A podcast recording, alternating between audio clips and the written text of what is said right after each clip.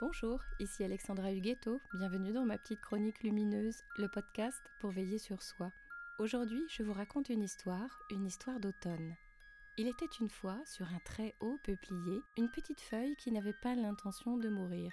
La rosée fraîche du matin lui contait pourtant des histoires de fin d'été, les premières pluies annonçaient déjà le déclin des longues journées, mais rien à faire, elle n'en avait pas fini de vivre sa vie. D'autres aventures l'attendaient, elle avait saisi leur murmure au gré d'une brise parfumée d'un ailleurs qu'elle s'imaginait plus grand et plus beau que sa belle forêt. Ses congénères étaient prêtes, elle bruissait de mille merci au soleil et au vent, et se trouvait bien fière d'avoir nourri leur arbre des mois durant. La petite feuille n'en avait cure, elle s'était choisi un destin, un destin rien qu'à elle. Ses semblables lui avaient pourtant décrit la beauté du cycle de la vie, la promesse de féconder la terre et la merveille d'être part d'un grand tout en parfaite harmonie. Mais ce grand tout, justement, elle avait bien l'intention de l'explorer. Tel l'oiseau, elle rêvait de survoler la plaine, là, juste entrevue à l'orée du bois. Elle imaginait cet ailleurs et inventait d'autres arbres, d'autres fleurs. Elle se laissait porter par cet élan de découvrir la vie, la grande vie. Elle avait bien réfléchi et savait désormais comment s'y prendre. Un rêve se nourrit de l'énergie d'agir, ça, elle l'avait bien compris dès le début de son existence, lorsqu'une formidable nécessité l'avait poussée à se frayer un passage dans l'écorce robuste de son peuplier.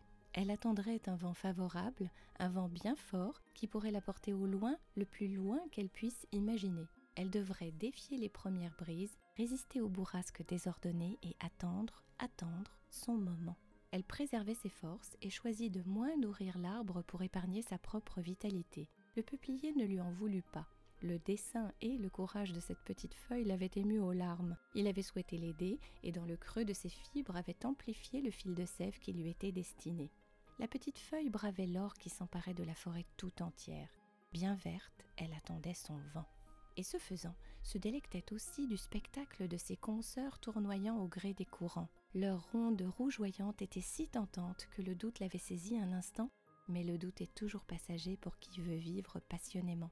Enfin, le seigneur des airs se présenta.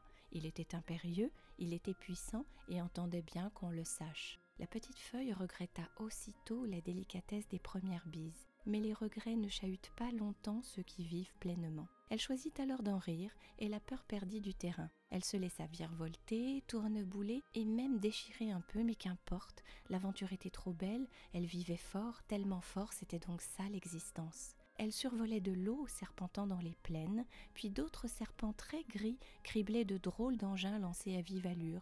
Tout était différent, les odeurs, les couleurs comme les bruits. Rien ne ressemblait à sa forêt, et chaque nouvelle découverte la confortait dans ses choix. Elle avait conquis la plaine, elle avait réussi l'impensable. Mais la fin du voyage était proche, la tempête perdait en force et la petite feuille en hauteur. Alors, elle dansait encore, s'appuyant sur le moindre souffle pour aller un peu plus loin, juste un peu là, dans ce drôle d'espace bariolé. C'était un bel endroit pour finir sa course. Il y avait d'étranges lutins courant dans tous les sens et criant gaiement. Elle tangua encore un peu, doucement, toujours plus doucement, jusqu'à rejoindre le sol. C'est alors qu'un petit être encapuchonné, pas plus haut que trois pommes, la saisit. D'un coup, il lui envoya tant d'amour et tant d'admiration qu'elle en fut toute retournée. Il la serrait bien fort dans sa petite main. Comment pouvait-il l'aimer déjà à ce point? Comme tu es belle, la feuille, lui dit-il, je vais t'emporter dans mon royaume.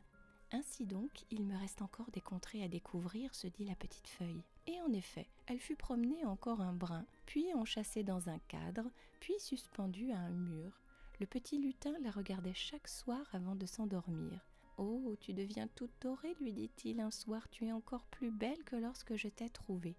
La petite feuille en fut fort aise. Elle avait fait son choix et les vents lui avaient été favorables.